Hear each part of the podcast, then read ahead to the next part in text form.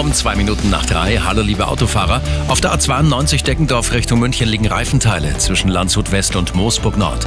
Auf der A96 nach Lindau eine Ölspur zwischen Landsberg am Lech West und Buchlohe Ost. Achtung, da steht auch ein defekter LKW.